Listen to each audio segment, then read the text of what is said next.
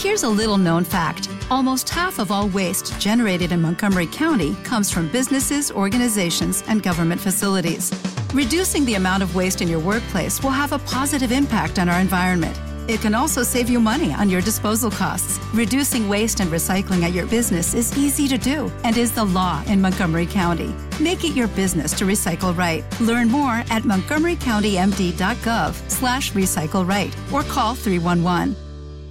El presidente del Senado y del Congreso, el senador Roy Barreras, ha sido la figura política clave en la tarea de apadrinar e impulsar el trámite de los grandes proyectos del gobierno del presidente Gustavo Petro. Es él quien aterriza y pone sobre los terrenos de la realidad las ideas del cambio atractivas para millones de colombianos, pero a veces ancladas allá, en el campo de las ideas y no tanto en lo práctico. Y él sabe muy bien la carpintería y el movimiento del Congreso para que esos proyectos del presidente Petro se conviertan en realidad ese músculo político que tiene determina que no sea de manera alguna una especie de gran colaborador, de colaborador de alto nivel. El nivel es propio, con movimiento político propio, con aspiraciones genuinas propias y con visita ayer al señor presidente de la República. Primero el presidente, después Caracol Radio. Presidente, ¿cómo le va? ¿Cómo está, doctor Roy Barreras? Pues muy buenos días, Gustavo, a todo el equipo de Caracol, Juan Espinosa, a Diana y a las familias colombianas que hoy se despertaron tempranito. ¿Cómo le fue de temblor? Con el temblor, rico, yo pensé que era que la quimioterapia me tenía cargado de energía, pero me, nos despertó a todos, gracias a Dios, sin efectos sobre las personas, gracias a las familias caracoleras que nos dejan entrar a esta hora a sus casas. Oiga, es la primera vez que tenemos en cabina a alguien con, con el tratamiento a cuestas. ¿Qué lleva ahí? Cuéntenos. Ah, para contarle a los oyentes, esta es una bomba de infusión en la que hay tres venenos de esos que me inyecto, que se llaman quimioterapia para matar el cáncer. Y entonces esto lo tengo tres días seguidos, que está pasando la bomba. Y me, el oncólogo me dijo, los días en que tenga la quimioterapia puesta se tiene que encerrar. Y aquí estoy encerrado en la cabina de Caracol, o sea que saludos a mi oncólogo. Muchas gracias al doctor Segovia por sus recomendaciones. Bueno, se reunió con Petro ayer. Usted tiene muchas preocupaciones de lo que está pasando en el país en muchos sentidos, uno de ellos el del escenario legislativo, por supuesto. ¿Cómo le fue con el presidente? Voy a contarle de esa amable reunión, pero antes permítame sumarme al saludo a su señora madre por una razón. Es una bendición que llegue a los 80 años. Mi madre, a quien todo debo, me acompañó hasta los 86 años. Qué bueno. Y siento que aunque se me fue físicamente, todavía me acompaña. Yo a ella le hago homenaje todos los días. Soy orgullosamente hijo de esa madre soltera, campesina, me sacó adelante con una máquina de coser y cada día le doy gracias a Dios por esa bendición. 80 años es un regalo de la vida. Muchas gracias. Le cuento, eh, ayer nosotros tenemos reuniones periódicas entre el presidente del Congreso y el presidente de la República, eso es rutinario para evaluar la agenda legislativa, para evaluar las coyunturas. La de ayer fue una reunión especialmente larga y afectuosa, pues por todo lo que había pasado la semana anterior y porque el mes y medio de las extras que solicité yo desde el año pasado realmente se desperdició porque no, no se radica aún el texto de las reformas laboral y pensional, las reformas sociales que la mayoría de las familias colombianas esperan, la mitad del país como un mandato popular y la otra mitad con ciertos temores, van a salir bien, van a ser reformas buenas. Todos los oyentes de Caracol saben que siempre se puede mejorar el sistema de salud sin destruir lo que se ha construido en 30 años, aprovechando la experiencia en sistemas de calidad, de información, de registro, de auditoría.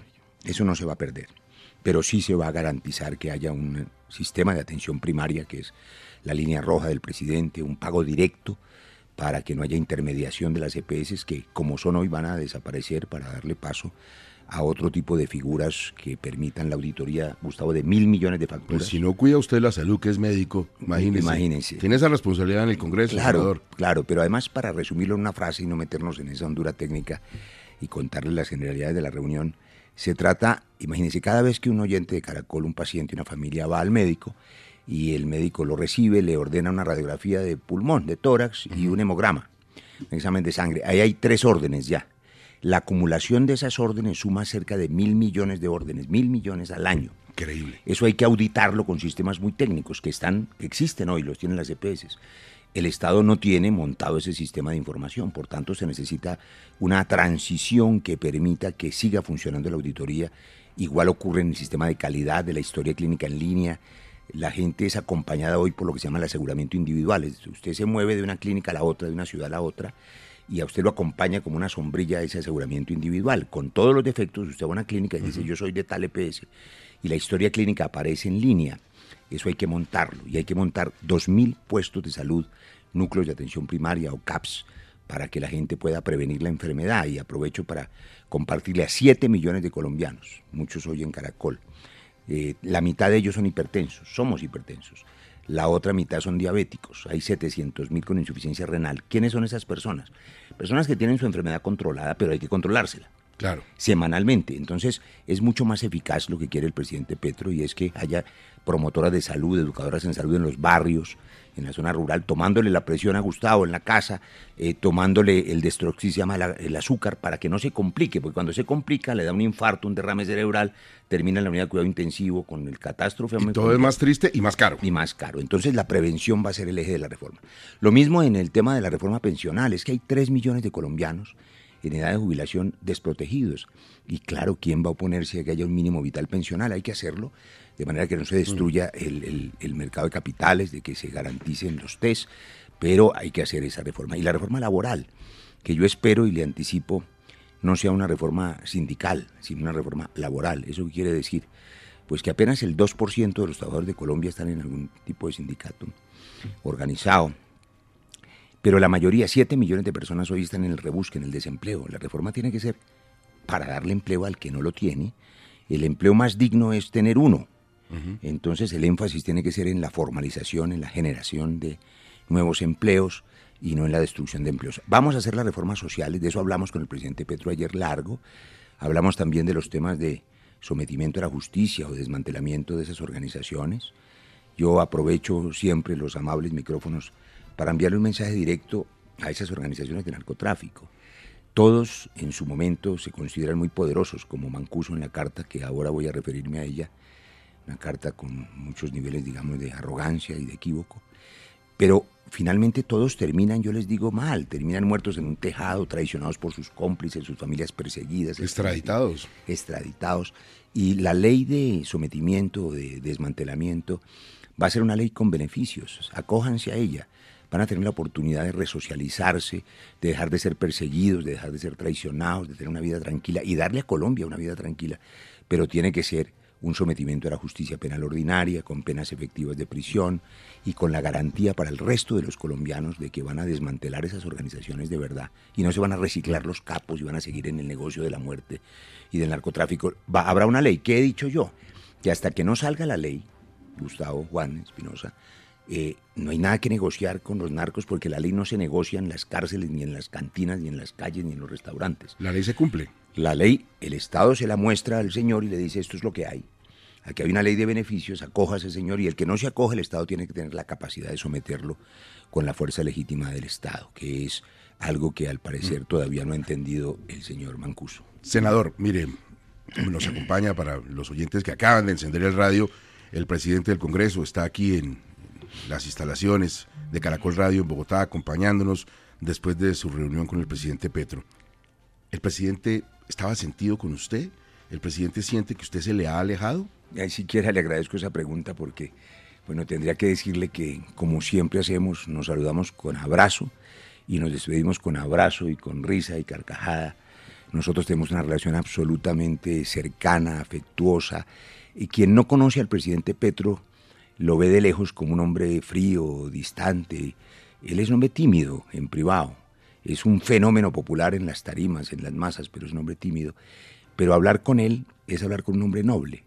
Y yo por eso ayer en la fotografía de despedida le puse la mano en el corazón, porque realmente él tiene a los pobres de Colombia en su corazón. Él, es un hombre que quiere que el país sea más justo, que le duelen los pobres de verdad, eso no es una pose, le duelen pero él siente que usted se le estaba saliendo del no, corazón. No, no, no, nosotros hemos mantenido siempre una comunicación permanente. Muchos, muchos eh, extremistas de derecha y de izquierda le apostaban ciegos a una supuesta distanciamiento que no le haría daño sino a la estabilidad de las instituciones. Lo que pasa es que en esta coalición de centro-izquierda, que es la que ganó la elección, hay una fuerte presencia de la izquierda mayoritaria. El pacto histórico, eh, somos siete partidos, seis son de izquierda, el único de centro es el nuestro, la Fuerza de la Paz, pero eso hace que una coalición de centro-izquierda me permita acompañar al gobierno, proteger la integridad del jefe del Estado y de las instituciones aportando opiniones, aportando opiniones desde el centro, pensando, por ejemplo, que las reformas hay que aprobarlas y seguramente tendrá que hacerse con ajustes. Pero es que usted ha regañado mucho a los ministros y les ha dicho que hubo que no traen las reformas. Claro, porque cuando usted... ya está pidiendo otras extras. Pero cuando usted tiene un presidente visionario, ¿quién puede controvertir a Gustavo Petro en su defensa del, del medio ambiente y la desgracia del cambio climático? Pero eso tiene que aterrizarse en una política de transición energética que no se hace en 15 días, sino en 15 años. Y entonces yo he dicho, hay que sacar el petróleo, que es la principal fuente de divisas nuestra, venderlo a los mejores precios ahora para poder pagar la energía limpia, porque si no nos quedamos sin el petróleo y sin la energía limpia. Ahí hay una posición. Y yo digo, los ministros tienen que aterrizar las ideas del presidente y ayudarle a materializarlas. Pero hay unos ministros que a usted no le pasan por la garganta. No, hay unos que me pasan y otros. por ejemplo, hay una ministra muy simpática que dialoga, que conversa, que tiene una responsabilidad enorme en su espalda, que es la ministra de Trabajo. Ella es una ministra dialogante. Eh, pero eh, yo estoy desde hace siete meses pidiendo la reforma laboral y pensional. ¿Qué, hubo? Entonces, como no la radican, perdimos este mes y medio y la congestión, yo le digo a los oyentes, las reformas sociales son necesarias y les vamos a sacar, pero se me acumularon todas junto con la reforma política que es As a new Western Union customer, you can enjoy a $0 transfer fee on your first international online money transfer. Send money to your family and friends back home the fast, easy, and reliable way.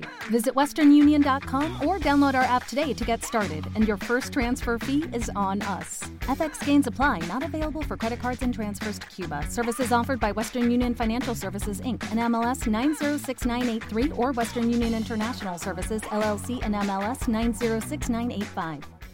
El remedio para acabar con la compra y venta ¿Pero es que acaso el presidente no es consciente de eso? Los ministros, los ministros tienen la tarea de hacer, el presidente no puede sentarse a escribirla, claro. Pero, le tiene que decir, mira, el señor Barreras dice que les manden los proyectos de ley. ¿De dónde están? Ayer por eso les dije, si radican la reforma laboral y pensional ya en el último plazo, que es el 16 de marzo, espero que tengamos tiempo de aprobarle de aquí a junio, si no vamos a tener que ir a otras extras para poder aprobar esas reformas y pero ¿cómo es la ley de a la justicia. en otras extras? La gente dice en la casa, pero esto, esta gente ¿Por qué no aprovecha las extras? ¿Y por qué los ministros no mandan los proyectos? Y cuando uno ve el decreto de la primera convocatoria de extras, había una cantidad de cosas suntuarias, para ser sinceros. Sí, pero digamos que lo que ha avanzado para reconocer el trabajo de las comisiones económicas es eh, la discusión del Plan Nacional de Desarrollo. Han trabajado intensamente en eso.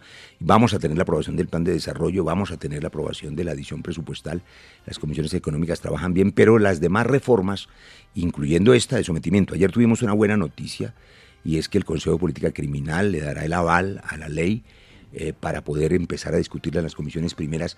Incluso yo le pedí ayer al señor presidente eh, Gustavo Petro que le dé mensaje de urgencia a esa ley para acabar, claro, con observaciones que hemos hecho en la oficina de la presidencia del Congreso, el asesor nuestro que es Mauricio Pava. no? Hemos trabajado también con la Fiscalía en observaciones que han hecho y yo creo que es bueno aprobarla pronto para que se acabe toda esa discusión clandestina y para que se acabe toda esa manipulación de esas supuestas conversaciones con los narcos, donde hubo gente, debo decirlo, que al parecer les ofreció lo que no podían cumplirles.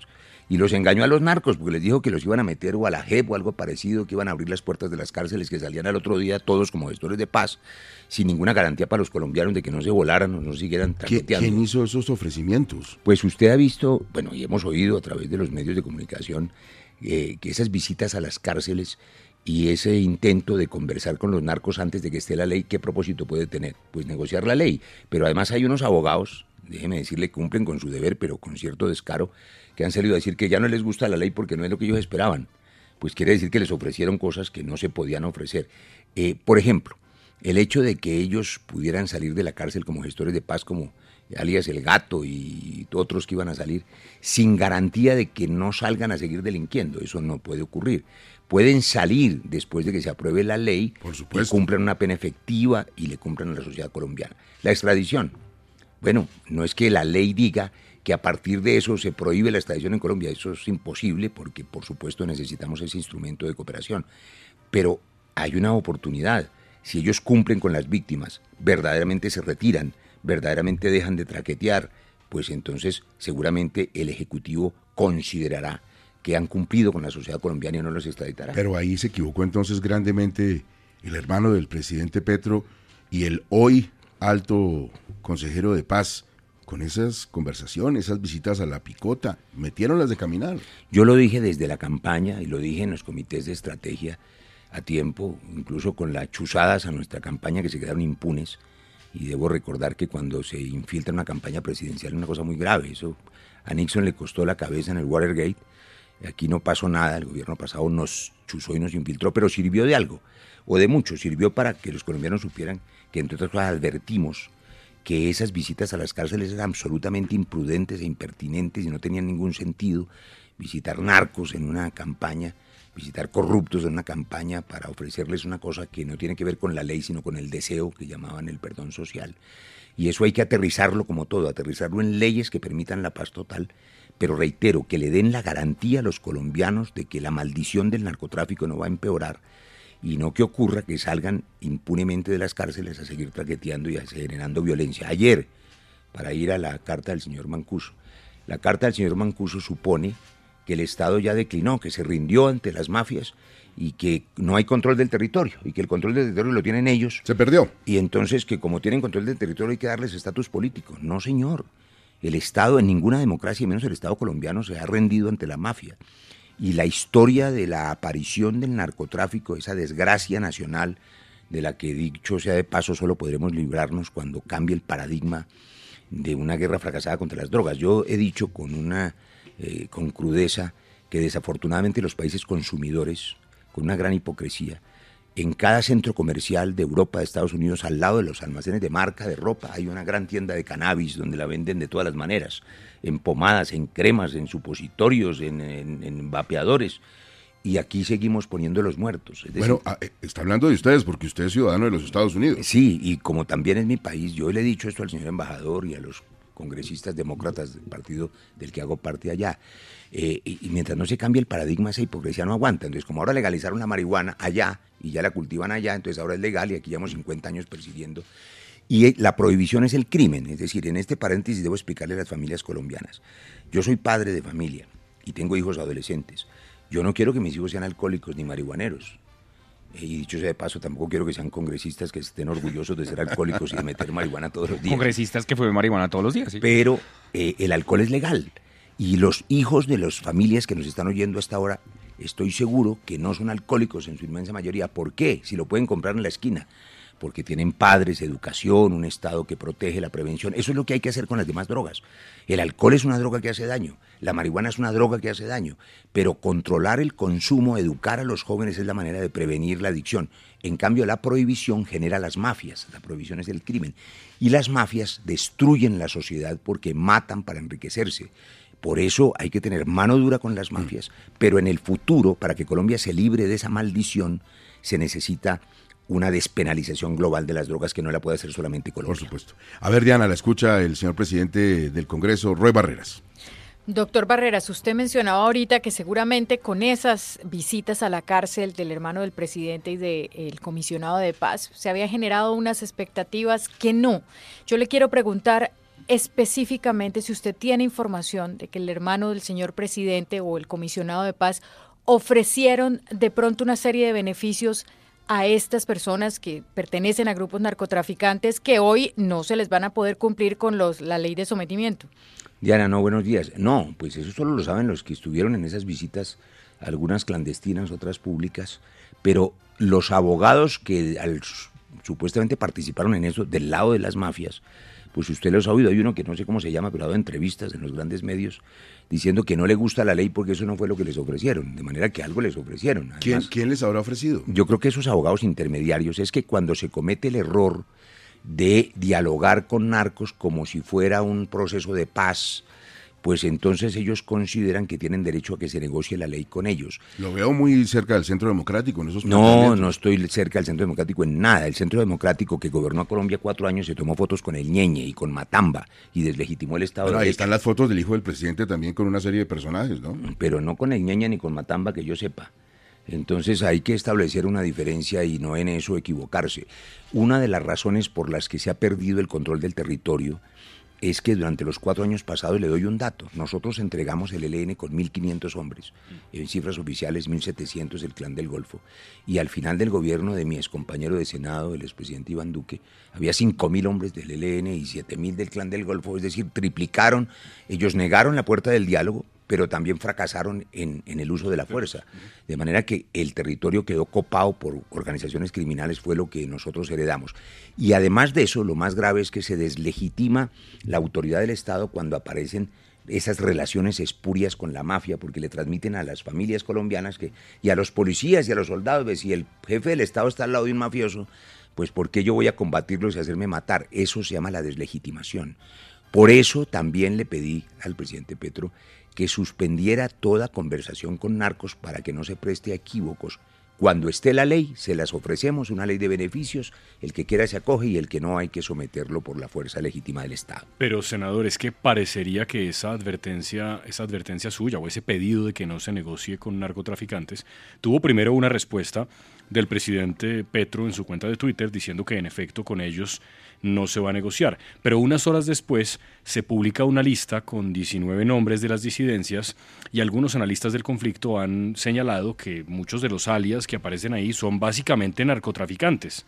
Entonces finalmente nadie entiende si sí o no. No, eh, gracias por esa pregunta porque es un tema que es difícil de comprender, pero voy a tratar de explicarlo rápidamente. Una cosa son las organizaciones que tuvieron origen político, y me remonto a 70 años atrás, las guerrillas liberales, que fueron bombardeadas y que vino Marquetalia, se convirtieron en guerrillas comunistas. Ahí nacieron las FARC y luego sus disidencias de las FARC, en fin. Eh, y otra cosa es un narcotraficante que en el camino se encuentra la política, un tipo como Salvador Arana o los 50 parapolíticos y compra la política. La gran diferencia, y que sirva eso también de respuesta al señor Mancuso, es que nunca los narcos se tuvieron como propósito tomarse el gobierno, ni combatir el Estado, lo que querían enriquecerse a sangre y fuego. Esa es la diferencia, el origen político de las disidencias, que todas las violencias se han eh, eh, financiado con la maldición del narcotráfico, todas en Colombia. Pero una cosa es arrancar con un propósito político y financiarse con el narcotráfico, lo que es deleznable, lo que es una desgracia, lo que desvirtuó y destruyó también en gran medida el propósito político de las guerrillas. Y otra cosa es empezar con el narcotráfico y comprar la política. Pero es que les ofrecimos, les ofrecimos, el Estado, el gobierno actual le ofreció a los narcotraficantes todo, sin tener una solidez legal. ¿Cómo devolver hoy los pasos andados? Esa gente está esperando hablar y creen que, que el país se va a arrodillar ante ellos. Pues el, presidente no está entendiendo eso. Y el presidente lo está entendiendo con claridad y Espinosa recordaba ahora el trino que yo agradecí mucho además como colombiano dejando esa claridad. No hay diálogos con los narcos. Que esperen la ley. La ley es una ley de beneficios. Digamos, a la gente también hay que darle salidas. Yo sé que hay mucha gente que quiere dejar el crimen y quiere vivir en paz. La ley de desmantelamiento de las organizaciones es una ley con beneficios. ¿Cuándo cree usted que esa ley sea una realidad? Por eso recordaba yo. Step into the world of power, loyalty and luck. I'm gonna make him an offer he can't refuse. With family cannolis, and spins mean everything. Now, you want to get mixed up in the family business. Introducing The Godfather at Choppacasino.com. Test your luck in the shadowy world of The Godfather slot. Someday, I will call upon you to do a service for me. Play The Godfather now at Choppacasino.com. Welcome to the family. VGW Group, no purchase necessary. Void where prohibited by law. See terms and conditions 18 plus. With Lucky Land slots, you can get lucky just about anywhere. Dearly beloved, we are gathered here today to. Has anyone seen the bride and groom? Sorry, sorry, we're here. We were getting lucky in the limo and we lost track of time. No, Lucky Land Casino, with cash prizes that add up quicker than a guest registry. In that case, I pronounce you lucky. Play for free at LuckyLandSlots.com. Daily bonuses are waiting. No purchase necessary. Void where prohibited by law. 18 plus. Terms and conditions apply. See website for details. Ahora que le pedí ayer en nuestra reunión al presidente mensaje de urgencia para esa ley, para que la tengamos en un par de meses y se acabe la especulación y sepamos a qué atenernos en eso. Pero termino de responderle a, a Espinosa la diferencia. Las órdenes eh, que tienen que ver con las disidencias surgen de ese origen político. Todas ellas, por supuesto, han cometido crímenes. Las FARC también, a quien desmovilizamos más de 13.000 hombres y hoy ya no es la guerrilla más grande y antigua de América Latina. La gente se olvida de lo que significaban las tomas, las pescas milagrosas, los bombardeos de las FARC. Eso ya no existe. Nos queda el otro problema que es el ELN. Y también ayer conversábamos con el señor presidente de la ilusión que tenemos ambos de que el proceso del ELN sea exitoso y le quitemos a Colombia ese otro conflicto. Y un mensaje al ELN. Es la primera vez en 200 años que tienen un gobierno con una mayoría de izquierda democrática. Es la oportunidad de convertirse ellos al final de su historia en constructores de paz. Ahora o nunca. Y no en una organización que era una insurgencia y que se destruyó, se degeneró por cuenta del narcotráfico. Es ahora o nunca, como dice usted, Gustavo, que le apuesten a la paz y que el gobierno se concentre en esos procesos. Presidente, mm, ¿cómo ha golpeado el escándalo de Nicolás Petro al presidente Petro y al pacto histórico? Nosotros vimos la gente muy aburrida, Intia Esprilla muy beligerante, Gustavo Bolívar aburridísimo y siente uno que eso fue un remesón muy pero muy duro al interior del pacto histórico. ¿Usted ha hablado con el presidente Petro de ese tema? Eh, hay que entender un acto de valor, creo yo, de coraje, muy difícil del presidente, que es padre de familia, hermano, y que pasó por encima de su doloroso sentimiento paternal y fraternal para actuar como jefe de Estado y decir la Fiscalía que investigue a fondo con las consecuencias que sean. Eso es duro. Yo, yo de nuevo converso con los padres de familia que nos escuchan a esta hora y les pregunto qué harían si un hijo cometió un error o se supone que lo cometió o un delito. ¿Van y lo denuncian? ¿O lo protegen? ¿O lo sacan o lo esconden?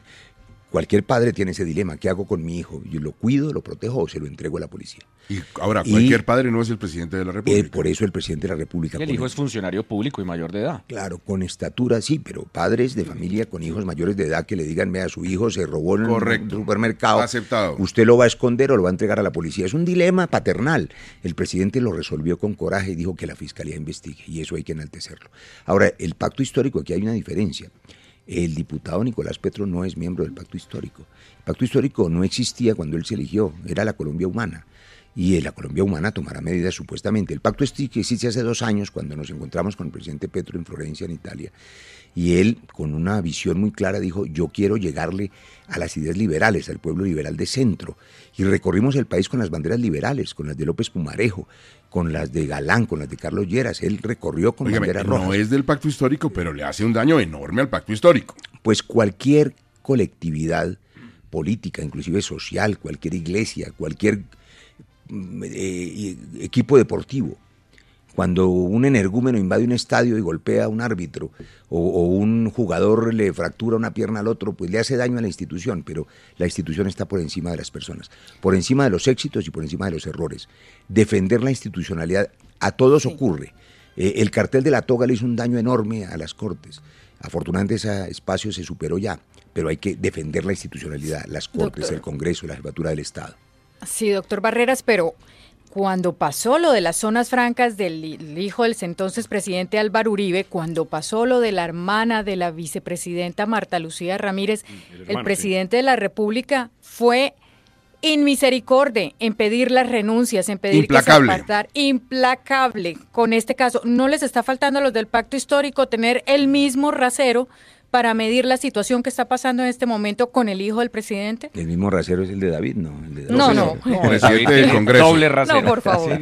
Vea, Diana, gracias por la pregunta porque ahí está la diferencia clave. Yo también exigí responsabilidades. Es que cuando eh, en ese episodio que llamó la entonces vicepresidenta una tragedia familiar, eh, durante 20 años o más, un hermano condenado por tráfico de heroína directamente y no por tráfico de influencia, sino por tráfico de heroína, pues se le escondió a los colombianos esa verdad. En el caso que menciona Diana, yo no lo he traído a colación, pero debo contestar la pregunta de los hijos del expresidente Uribe, que eran estudiantes universitarios y una década después eran y son millonarios.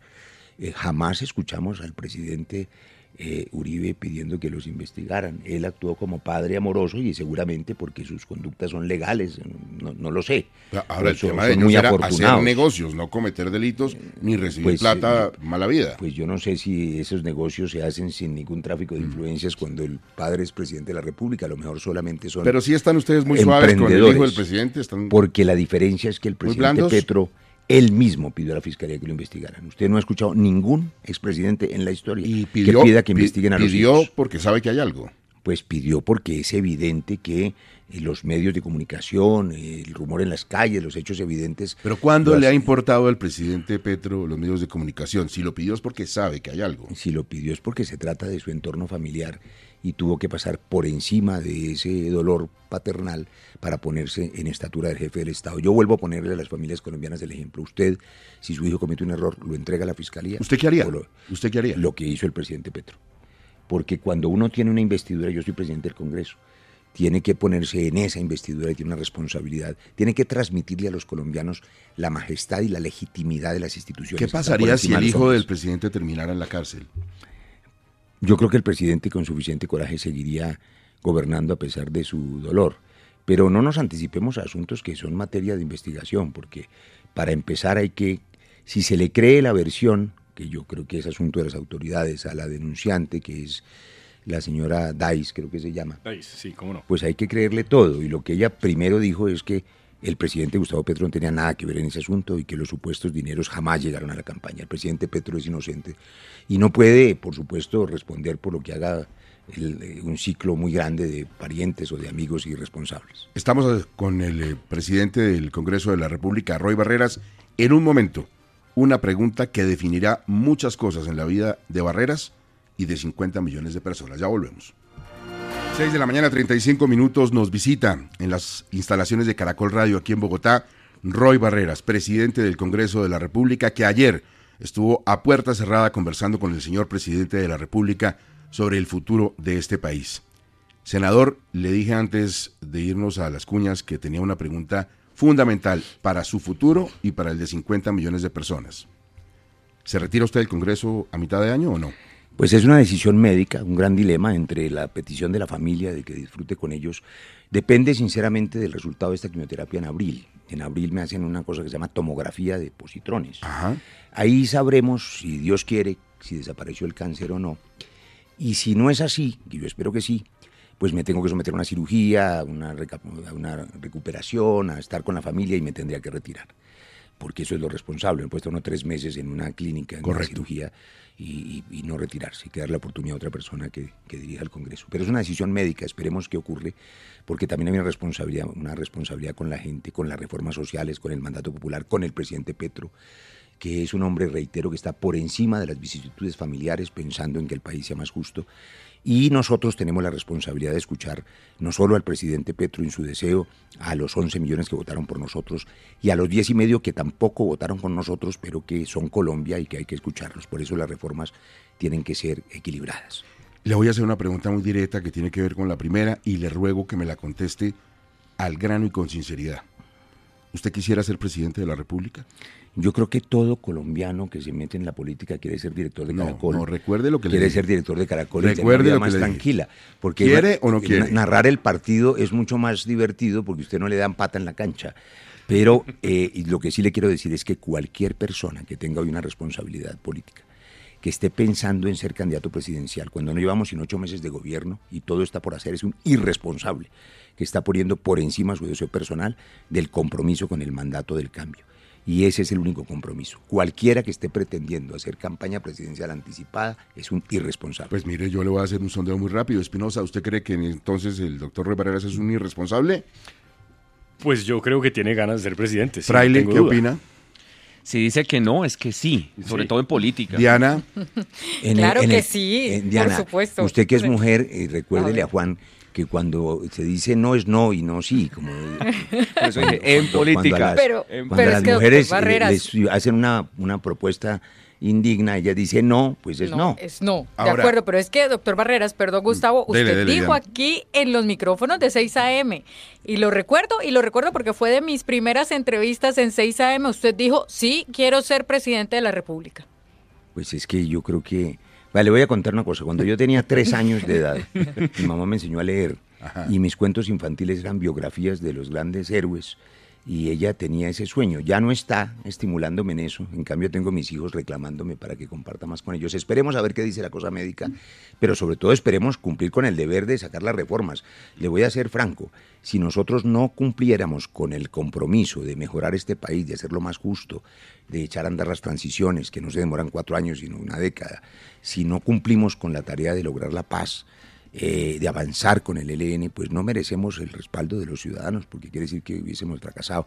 Y yo no quiero ese destino porque es volver a un escenario de conflicto y un escenario de inestabilidad. Y Colombia necesita certezas, estabilidad, tranquilidad, paz y justicia social. Hablando de esas tranquilidades, a usted le casca para Fernanda Cabal, le casca a Miguel Uribe en el uribismo, del otro lado le casca a Gustavo Bolívar, le casca a Alexander López, que están en terreno amigo, ¿Qué fue lo que hizo usted para que lo quieran tanto? Cuando a uno le disparan de los dos extremos es porque está en el centro y quiere decir que estamos en el sitio correcto.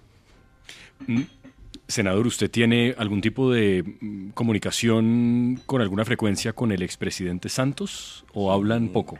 No, no, no, hablamos mucho. El, expresidente Santos y Premio Nobel de Paz no está en política nacional, él está en el escenario internacional, anda en los elders con Obama, con Ban Ki-moon, tratando de ayudar en esa guerra terrible de Ucrania y Rusia. Eh, en el África tiene una responsabilidad ahora. Él está trabajando. ¿Pero tiene influencia en el gobierno? No, el presidente Santos no participa en nada. Opina, como usted lo ha oído, y como lo escuchamos en, el, en la apertura de la Fuerza de la Paz, que tuvo la generosidad de, de enviar un video muy claro, su preocupación es el legado de paz. Él cree que mientras no implementemos el acuerdo de paz, que es una hoja de ruta para Colombia, que incluye la reforma agraria, la dignificación de los campesinos, incluye la reforma política para arrancar el clientelismo de raíz, esas cosas que implican garantizar la reinserción de los excombatientes, respetarles la vida, él, exige que se cumple la implementación del acuerdo y esa es su única vocería. Los demás, quienes acompañamos lo que dicen que no existe, que es el santismo, pues eh, seguimos activos en la política para defender ese legado, que no es otra cosa que querer que Colombia viva en paz. Mire que Santos fue el primer presidente en ejercicio, Gustavo, que se atrevió a plantear el cambio de paradigma de la fracasada lucha contra las drogas y decir lo que hay que hacer aquí es regular ese mercado y dedicarse a la prevención del consumo y no a la generación de las mafias. Presidente, usted es una persona que cree en la, digamos que en la reinserción, sobre todo en la vida política. Eso se dio mucho en el acuerdo de paz. De hecho, la gente de las FARC está en el Congreso, tienen un alcalde allá en Turbaco que antes era un jefe guerrillero. Lo vimos muy duro con Santofimio Botero haciendo campaña política en el Tolima. Esa es una herida que no se ha cerrado. ¿Cómo ha visto usted a ese señor en Tarima apoyando una candidata abiertamente? Me parece una afrenta a la historia y a la moral. Luis Carlos Galán fue el ícono de nuestra generación. Los jóvenes de esa época veíamos en, Galán un faro moral y un, hombre serio, y lo asesinó Pablo Escobar con, con, el aplauso, sino con la complicidad de Santofimio, como decidió la justicia. Y por supuesto que un hombre que hizo esa afrenta al país, que legitimó al narcotráfico siendo senador de la República, pues que después de salga de la cárcel a seguir haciendo política y que una candidata del Tolima, que no me acuerdo cómo se llama, eh, eh, reciba el apoyo del señor Santofimio es una vergüenza, porque quiere decir que eh, aquí se vale matar a Galán y seguir en política. La gente dijo, pero es que él ya pagó. No se vale. Sí, pues pagó y que se vaya con sus nietos y los tiene, pero no a, a recuperar el poder en el Tolima a través de una candidata. Yo creo que eso es una afrenta y por supuesto acompaño a Juan Manuel Galán en esa queja. Oiga, ¿quiénes son todos esos españoles que le dan vueltas al presidente Petro y que reciben ciudadanía colombiana, express. ¿Por qué tanto español? No, no tengo idea. Conocimos a uno de ellos que en la campaña jugó un papel importante en el control electoral, que es eh, Javier Vendrell, si mal no estoy el apellido. A los demás no los conocimos en campaña. Eh, creo que es un equipo de estrategas, no tengo la menor idea, pero aprovecho para decir, cualquier actuación del círculo eh, cercano de la campaña o del gobierno, o de la familia inclusive, le es ajena al presidente Petro que está dedicado a pensar en el bienestar de Colombia. Y es muy difícil responder por la actuación de todos los que están alrededor y seguramente haya transparencia en eso, pero las actividades personales de los parientes, de los hijos, de la señora, de los hermanos, pues es muy difícil estarlas controlando cuando alguien está dedicado a gobernar y el presidente hay que protegerlo y deslindarlo de todo ese tipo de actuaciones, algunas impertinentes. Hay mucho ruido alrededor del Palacio de Nariño que no lo genera el presidente, sino la gente que, que está cercana. Ojalá le bajen al ruido, porque muchas de esas cosas ni siquiera es que sean delictivas, pero son escandalosas. Ayer revelamos aquí en 6am la última encuesta de Polimétrica de cifras y conceptos. El presidente, hay que reconocerlo, tiene una imagen alta, favorable, así como la señora vicepresidenta, pero viene en caída su popularidad y aumenta su desaprobación. ¿Qué cree que le está pasando? Solo siete meses y ya una caída de alguien que fue tan popular para llegar a la presidencia. 52% de favorabilidad quiere decir que el presidente todavía tiene el afecto de la mayoría de los colombianos. Yo creo que como explicaba ayer César Caballero en estos micrófonos, eh, ese descenso tiene que ver con la reforma a la salud, con el temor que se ha generado en la gente de quedar desprotegidos al otro día con una reforma abrupta, pero se va a despejar cuando aprobemos una reforma concertada, equilibrada, que mejore las condiciones de salud, sobre todo una cosa que, de la que se quejan con razón los colombianos, la demora en las citas de los especialistas. Pero la reforma no tiene ninguna receta para eso y hay que ir a ese punto. Si se desmonta el sistema, de un día para otro, pues las citas van a ser más largas, porque de aquí a que construyamos los 2.000 centros de salud y se construyan las historias en línea y todo eso que hay que hacerlo para que el Estado responda por la prevención, pues eso toma unos añitos. Entonces hay que hacer una transición para que la gente no quede desprotegida. La gente estará tranquila cuando aprobemos la reforma. Presidente, pero mm, me lo están escribiendo varios oyentes. Pero ¿cómo así que el presidente no responde por su familia, por su entorno, por lo que pueda hacer alguno de sus más queridos colaboradores o familiares? Tiene que responder. Pues es que yo creo que nadie, la responsabilidad penal es individual y es muy difícil eh, en cualquier responsabilidad. Es decir, eh, alta responsabilidad. Un general de la República que está en medio del combate eh, o un presidente, un ministro, es muy difícil saber qué están haciendo los amigos y los amigotes o los compañeros o los allegados y si cometen errores lo que hay que hacer es lo que hizo con valor el presidente Petro, que investigue la fiscalía. Presidente, ¿por qué está tan callado el expresidente Uribe? ¿Por qué pide respeto por Gustavo Petro? ¿Por qué si fue tan visceral con Juan Manuel Santos, con Gustavo Petro está desaparecido? ¿Será que ustedes lo tienen asustado? Yo, yo me alegro de que sea, eh, digamos, eh, prudente en esta etapa y no como el expresidente Pastrana, que sale de manera irresponsable a pedir juicios políticos que solo generarían mayor inestabilidad. El presidente Pastrana no ha superado su pugna con el presidente Samper y cree que estamos todavía hace 20 años atrás. Y eso no generó sino inestabilidad. Entonces, cualquier escenario distinto acompañar al presidente Petro, y le puedo plantear varios, genera más caos. Hay voces delirantes que llegaron a pedir disque golpes de Estado y voces de la extrema izquierda que atizan las hogueras diciendo que todo aquel que no sea de izquierda extrema es un oligarca, que es un enemigo. Todas voces extremas generan inestabilidad. Colombia necesita estabilidad, certezas, avanzar, no ir de escándalo en escándalo, sino de reforma en reforma. Y eso es lo que nosotros nos proponemos hablando, hacer. Hablando de diferencias, usted tiene una muy profunda con la ministra Corcho. Aquí en estos micrófonos, hace unos días, el hoy exministro Gaviria nos dijo que no le parecía una buena ministra. ¿A usted le parece una buena ministra? Yo he dicho públicamente que para ser ministro o ministra hay que ser dialogante. Los ministros cuando tienen que hacer reformas tienen que conversar con todos los actores de su sector. No pueden de manera radical imponer sus tesis y negarse al diálogo y decir que el que no sea leal con ellos que le da cita dentro de un año y ese tipo de cosas. Yo creo que eh, la realidad le debe haber un poco tocado el corazón, digámoslo, a la ministra Corcho, y yo he ofrecido, con, como es mi deber, eh, la mano tendida al diálogo y espero inclusive desayunar con ella la próxima semana. Eh, yo tengo diálogo con el ministro, de aquí salgo a un desayuno con la ministra Irene de Minas para revisar con ella los temas de la estabilidad energética, de cómo va el pacto de justicia tarifaria, de mirar el tema de la minería, que no se puede satanizar, porque resulta que hay, el problema son los gases de efecto invernadero, pero no es la minería. Usted no puede hacer paneles solares sin, sin elementos minerales, no puede hacer teléfonos móviles sin minería. Y hay minería del oro que hay que eh, legalizarla y permitir un trabajo digno sin contaminar el agua con mercurio. Todo eso vamos a hablar con la ministra pero de Minas. Espere que con lo de salud, Diana, le quiero hacer una pregunta. A ver, Doctor Barreras, ahorita que comience el trámite de la reforma a la salud y comience usted a hacer las críticas como lo ha anunciado, ¿a usted no le da miedo que el presidente lo saque de sus afectos y termine usted como el exministro Gaviria?